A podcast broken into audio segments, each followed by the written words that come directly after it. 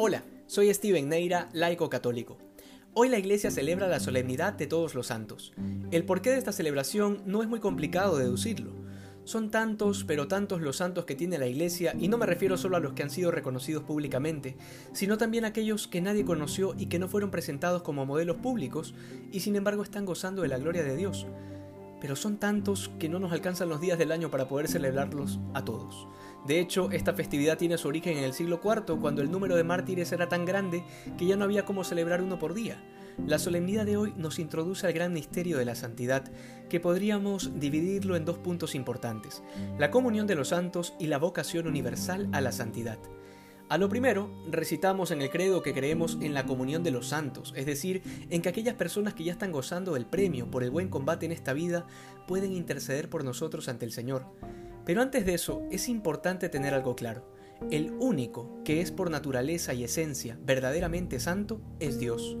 Los demás, los que llamamos santos, lo son por participación, es decir, que la santidad no la gozan por sus propios méritos, sino participando de la santidad de Dios, que es el único que puede santificar.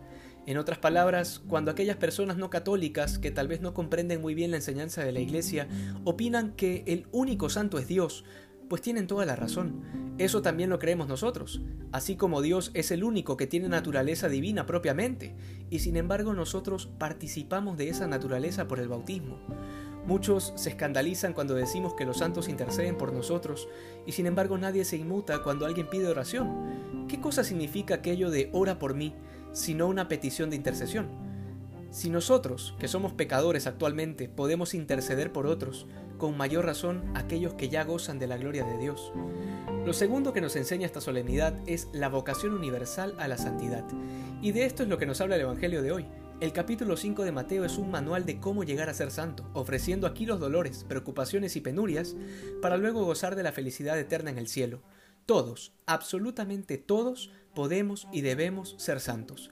Y esto no se refiere solo a la realización del cielo, sino desde ya, aquí en la tierra.